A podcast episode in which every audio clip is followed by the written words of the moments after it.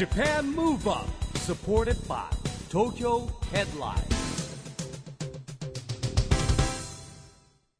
こんばんは日本元気にプロデューサーの市木浩司ですナビゲーターのちぐさです。東京 FM JAPAN MOVE UP この番組は日本を元気にしようという東京ムーブアッププロジェクトと連携してラジオでも日本を元気にしようというプログラムですはい。また、都市型メディア東京ヘッドラインとも連動して、いろいろな角度から日本を盛り上げていきます。えさて、そんなこの番組でもたびたび取り上げているのが、国連を支える世界子ども未来会議です。私も先日沖縄で開催されたこの会議の MC をさせていただいたんですが、子どもたちの何がすごいって、ま、最初はやっぱりみんなかなり緊張してるんですけどグループワークを通してどんどんほぐれてきて、ま最終的にみんな積極的に意見交換をするようになるんですよね。まさにピースコミュニケーションを体現している感じで大人も学ぶことが多いイベントだと思います。そんな国連を支える世界子ども未来会議明日10月15日今度は東京の品川で開催されます。そこで今夜は品川区長の森沢京子さんをお招きしていろいろとお話を聞いていこうと思います森沢さんは日本テレビ森ビルそしてベンチャー企業を数社経て2017年に東京都議会議員選挙で初当選。昨年12月に品川区長に就任されました。今回は市木さんとのトークセッションになります。お楽しみに。 JAPAN MOVE UP SUPPORTED BY TOKYO HEADLINE この番組は SDGs ピースコミュニケーションに取り組む東京ヘッドラインの提供でお送りします。JAPAN MOVE UP それでは今夜のゲスト品川区長の森沢京子さんです、えーよろしくお願いしますよろしくお願いいたします。森沢さんはですね、えー日本テレビ森ビルそしてベンチャー企業をね数社経てというまあかなりですね素晴らしい経歴でいろいろ転職してるんです。いえいえで2017年には、えー東京都議会議員選挙で初当選されて、まあ、昨年12月に品川区長に就任されましたとはい。いうことなんですけれども、なぜ政治の道に進もうと思ったんですかねこれは。そうですね。うん。あのまあ大学も政治学科ということあって、まあ政治に関心があって、あと政治記者をうん。日本テレビでもやっていたんですけど、はい。まあ自分が政治家になろうというのは特に考えてなかったんですが。森ビルの後ですね、うん。あの音の都合で海外に行ってええ。で戻ってきて、はい。子供がえー0歳と2歳で、はい。再就職しようと思った時に、うん。なかなかその、まあ、柔軟な働き方ができる仕事を見つけるの難しかったり、うんあとやっぱり保育園を見つけるのが難しいっていうところで、まあ、まだまだこんな日本社会っていうのが、まあ、うん。意思決定の場になかなかこう女性が少ない、まあ、子育て世代の声が届いていないのかなっていうところで。であれば、まあ、女性がまだまだ少ない政治の世界、じゃあ自分がやってみようというふうに思ったのがきっかけです。すごいですね。そこでお思ったわけですか？そうですね。思って一歩踏み出した、えーい一歩踏み出したとはい。いうことなんですけども、あの結構あれですか？じゃあご家族ご主人はもうどんな感じで？えっその時は。と、そうですね。あの賛成ってわけではないですけれども、はい。ええ。まあチャレンジするんだったらうん。いいんじゃないっていうぐらいでしたね。反対はしないっていう感じでしたあねなるほどね、はい。せ積極的ではないんですけども、はい。反対をしないということで、ね、ただ今はすごいあはいの、もういろいろ手伝手伝選挙の時も休,、うん。休んでこう手伝ってくれたりとか、ええ。あのし本当に家庭のこともだいぶ夫が、はいやってくれてます。素晴らしいですね、あの模範となるような家庭生活のように感じでございますが、はい。まあでもね東京都議会議員になって、はい。はい。でまあそこからね、まあ、昨年12月に品川区長になられてるわけですけども、まあこれもね一つ都議会議員からなんで区長にというそうですね。はい、転身あの東京都議会議員をやっていて、まああの東京都の話もそうなんですが、うん。割と地域の課題を相談されることが多くてですね、まああの子育てもそうですし、教育もそうですし、福祉まちづくりっていったところで、まあもっと身近な生活に身近なところでさまざまなこの課題解決、地域の課題の解決っていうところに取り組んでいきたいと思ったのが、うん。区長にえ挑戦したっていう、はい。まあなるほどね。まあねあの前の方がね長らくやられてたあ、っていうのもそうですね。あると思うんですけども、はい。やっぱ非常に話題になりましたね。再選挙なかなかないんですけど。戦後7例目東京では初めて。かなりえーはい。知名度が上がったんじゃないでしょうか。これいまあいいかどうかは別にしてですね。まあそうです。あまあ あの界隈の人たちは多分再選挙はだいぶ珍しかったので、うんは、はい。いえー。覚えていただいたのかなとは思います。ね今あの本当にその森沢さん含めてなんですけども特に東京はね、はい。女性の区長がだいぶ増えてそうですね。今六きましたよ人ですね。6人いるんですよね、うん。豊島区の高際さんがいて森沢さんがいて北区の山田さんそれから江東区の、えー木村さん、はい。あと杉並区岸本さん。岸本さんですね。はいそれでで足立の近藤さん。あそうだ。はい区長これはだ全国的に言うとやっぱり、まあ半分にはいってないにしてもかなり増えてますよね23区は。そうですね。23区は多いですね。うはい。んでまああのそんな森沢さんとですね、えー明日10月15日に品川区であの国連を支える世界子ども未来会議というのをね、はい。えー開催させていただくことになったんですけれどももともとあのこれはですね「ビヨンド2020」っていうあの、オリパラの公認プログラムから始まりまして、まあ、なかなかねレガシーっていうのがなかなか、あの難しくなった中で言うと、はい。まあ、あの非常にですねあのフォーラム型だったんで、えーその中からですねピースコミュニケーションという言葉が出てきたんですね。はい。あのこれあの前の国連大使のお星野さんという方からですね、えー出た言葉でもあるんですけども、まあ、いろんなね今ままた新しい、えー出来事が起きてしまってますけど、えーいろんなね社会課題をコミュニケーションで解決していこうと、話し合いにすれば解決するんじゃないかとい大う発想の中からですね、うん。えー出てまいりまして、そして我々世代がやっぱしなきゃいけないのは次世代子どもたちのために社会課題を解決していこうということでですね、うん。これ立ち上げたんですね。うん。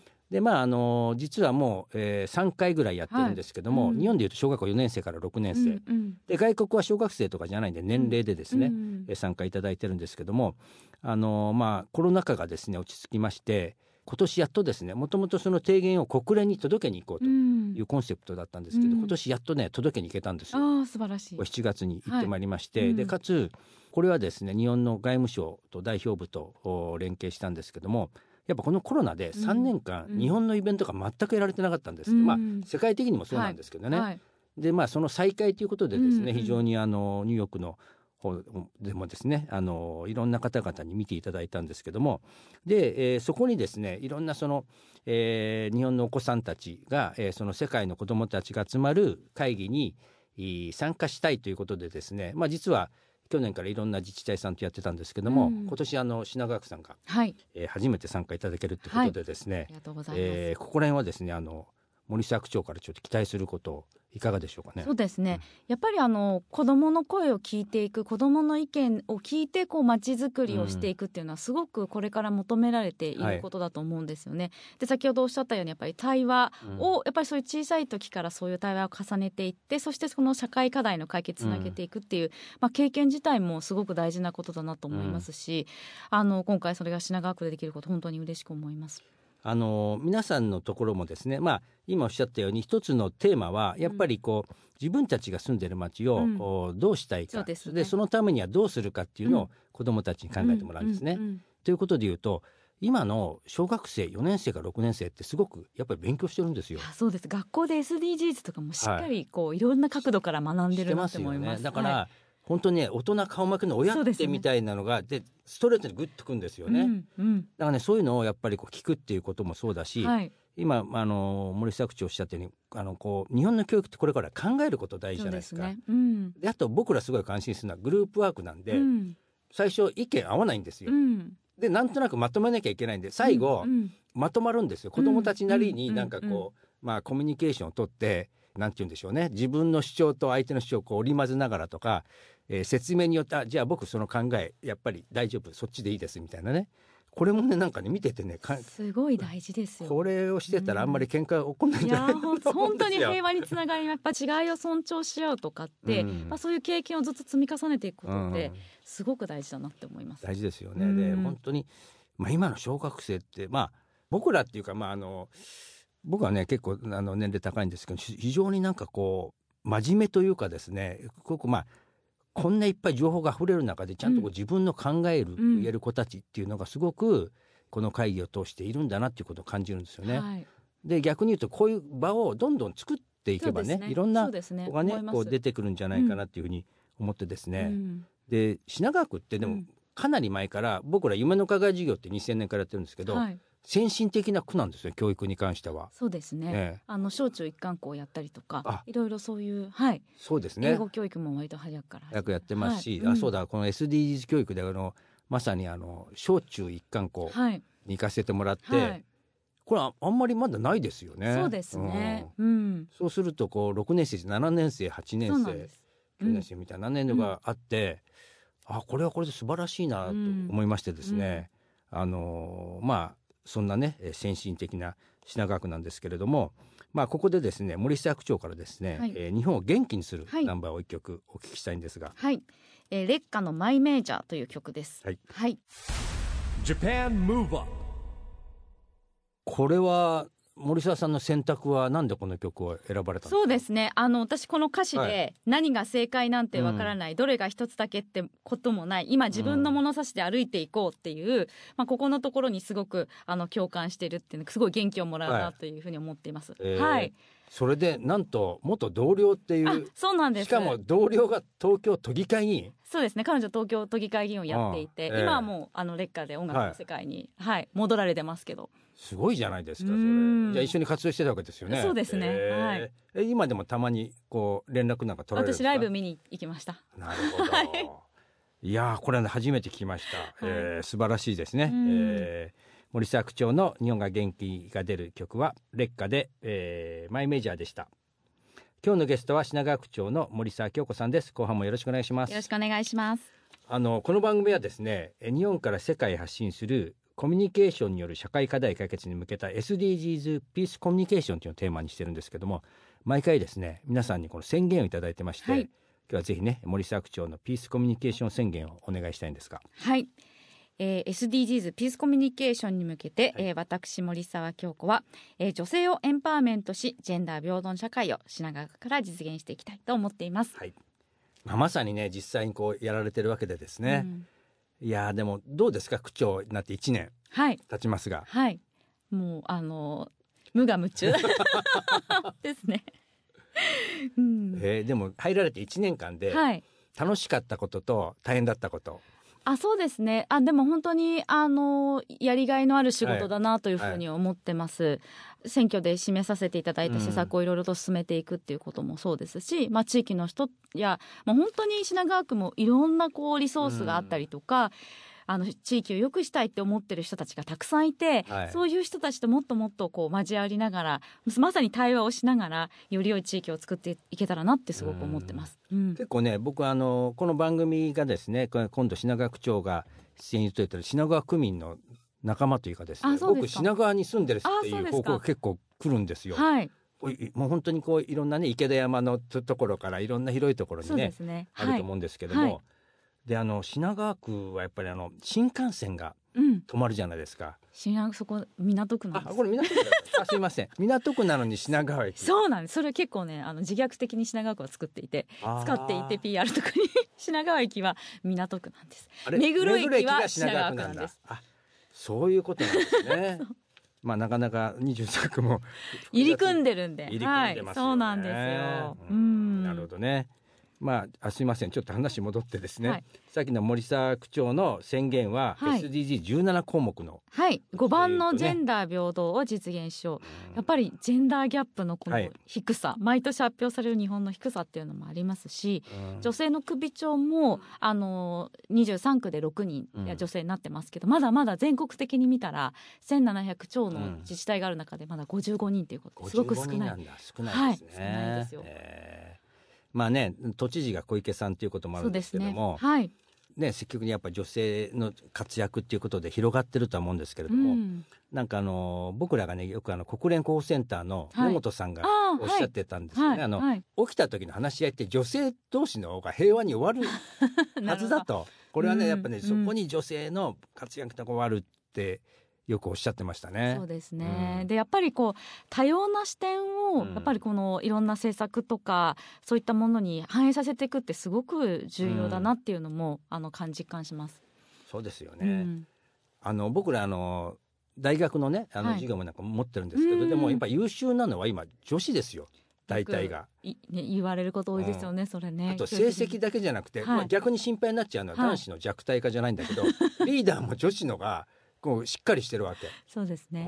うんなんで本当に実社会もうビジネス界もまだまだ少ないので、うんビジネスの世界も政治の世界もやっぱりリーダーに立つ女性がやっぱり、あの増えていくことも重要だなって思います。ううんんあのまあそんな中森沢さんがコミュニケーションではい。大切にしていることっていうのはどんなことがあります、やっぱり聞くことじゃないですかね。相手がどういうふうにどういう背景でこれを言ってるのかっていうのをしっかり聞いて、うん。それを理解した受け止めた上で自分の意見であったりとか、うん。あまあ、そういったことを発信していくっていうのは大事かなって思います。えーなるほどね。であのちょっと遡っちゃうんですけど、はい。日本テレビで政治担当はい。されてた時に、はいはい何かこう身近で、はい。あこうせ政治の世界に入ろうとかなんかあこれが政治だなとか思ったことってあります、うん、あ今のコミュニケーションの話の続きで言うと、私小泉、えー純一郎総理の,、あええの総理番をやってて、えー。あのなので小泉さんは毎毎日ぶら下がりを受けていて、はいはい、えテレビ局の記者が順番でマイクを持って、ーうん。あの総理に質問するんですよね。でその時にやっぱり小泉さんのこのパワーもそうですし、うん。一人一人のしっかりその記者の目を見て答えて、うん。で本当にいろんな課題が日本国内の問題から外交までいろんなことがこう投げかけられるんですけどそれにうんまあい一つ一つしっかり答えていくっていうところはい。は、あすごい政治家だなっていう思ったのは、えはい、あの言葉短くて力強いんですよね。できないんですよなかなかそれ難しい。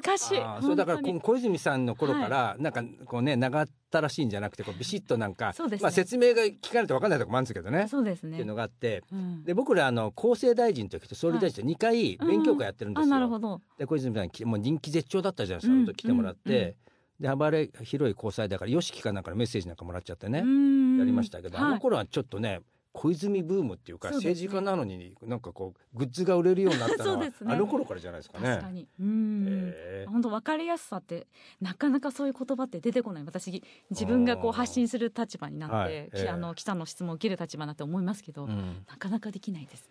ね、あだから短い言葉で言い切っちゃえばいいんじゃないですか、そうですね。ね。そこからですね。はい、うんそこからだと思いますけれどもあのまあそんな森下区長がですね、えーこれからの夢っていうのは何かありますか？そうですね。あのやっぱりいろんな SDGs のゴールのうん。17番のパートナーシップで目標達成しようっていうのはありますけれども、地域の皆さん企業の皆さん、うん。あるいはいろんな団体の皆さん区民の皆さん含めて一緒にこの社会をより良くしていく区民の幸せに向かって取り組んでいくっていう本当にパートナーシップを強くして取り組んでいきたいなっていうのを思います。うん。うん。なるほどね。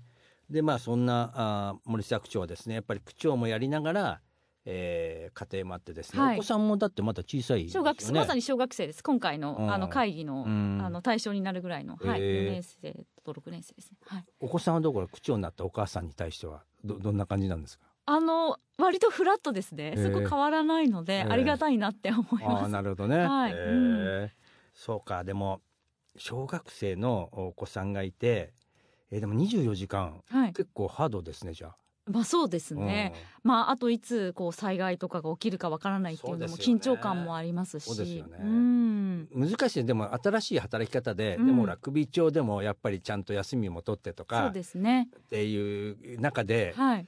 まあでもなかなか現実的には難しいですよね。とはいえ、うん。やっぱりその余裕がないと、うん。心の余裕もそうですし、まあ、うん。体力的なものもそうですし、うん。何かあった時の決断とか意思決定をしっかりやっていくためには、心の余裕っていうのはすごく大事だなと思っていて本当にあの少しでも休息は取るっていうのは大事。あまあそうですよね。あと寝る、えー。寝ることは大事。寝るこ。はい。あ、あのね年取るとね寝れなくなってくるんですそうですね。あのねもうね疲れてても目が覚めちゃうんですあなるほど。寝るとって力いるんですよね。寝る力っているらしいんで。まあなるほど。森。沢さんまだねお若いからはい全然今のところ大丈夫なんですけど。しっかり寝れてます。えーはい。うん運動はなんかさあれてます？運動もあのちょっとジムに行き始めましたやっぱり。体力しながらつけなきゃなと思って。なるほどね、はい。かつて石原慎太郎さんはねあの都庁階段で時間が思って。でもあの区役所私基本的には階段を使うようにはしてます。階段登るのも結構はい。年取ってくると結構つハードなんですよ。ね膝の問題とかもあります、うん。今のところ大丈夫です。大丈夫です。はい。まあねそんな運動もですね、えー兼ねてやっていくということなんですが、あのーねぜひあのこれからもですね、はい。まあお若いんでやっぱ日本品川から日本を元気にはいしてですね、していすよりこう次世代の子どもたちをね、はい。えーまたね育てていくとはいいうことでですね、はい。えー品川区には期待したいと思いますので、ありがとうございます、はい、ぜひよろしくお願いいたします。はい。今夜のゲストは品川区長の森沢京子さんでした。どうもありがとうございました。あり。がとうございました Japan. Move Up ここで都市型メディア東京ヘッドラインからのお知らせです。東京ヘッドラインのウェブサイトではウェブサイト限定のオリジナル記事が大幅に増加しています。最近の人気記事は上戸彩オリジナルキャラって叩かれるんですけど沈黙の艦隊出演熱望の理由明かすバスケ日本代表富樫選手が渋谷の公園で子供たちとフリースローやワンオンワン対決。40周年北斗の拳ハリウッド実写吹き替え版が地上波初放送。ユリア役に鷲尾いさ子。伊藤沙莉常に大きな軸となっていければ。2024年前期朝ドラ「虎に翼クランクイン」などがよく読まれていました。その他にもたくさんの記事が毎日更新されていますのでぜひ東京ヘッドラインウェブをチェックしてくださいね。Japan Move Up 今回は品川区長の森沢京子さんに来ていただきました。市木さんいかがでしたか？あの僕はもうこの区長の選挙出る前から森沢さんとはねあのお会いしてたんですけれどもまああの本当ね話題になりましたけどね、えー区長選挙再選挙ということでですね、えー当選されましてでもねこの経歴がやっぱり日本テレビにいて森ビルにいてベンチャーやったりとかいろんなことしてきてですね。そして今お子さんもねお二人いてって本当にね女性活躍のね本当にこう、うん、なんかこう素晴らしいなというですね、えー一人のイメージがすごくあるんですけれどもあのまあ今回ですね我々が取り組んでる国連を支える世界子ども未来会議、まあ、品川区も参加いただいてですね、えーこれがどんどんどんどんまた国内でね広がっていけばなというふうに思っております。はい。明日開催される国連を支える世界子ども未来会議員品川も本当に楽しみですよね。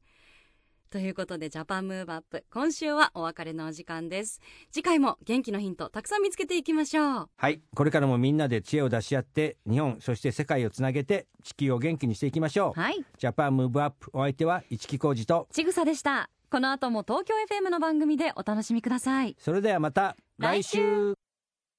JAPAN MOVE UP SUPPORTED BY TOKYO HEADLINE。この番組は SDGs ピースコミュニケーションに取り組む東京ヘッドラインの提供でお送りしました。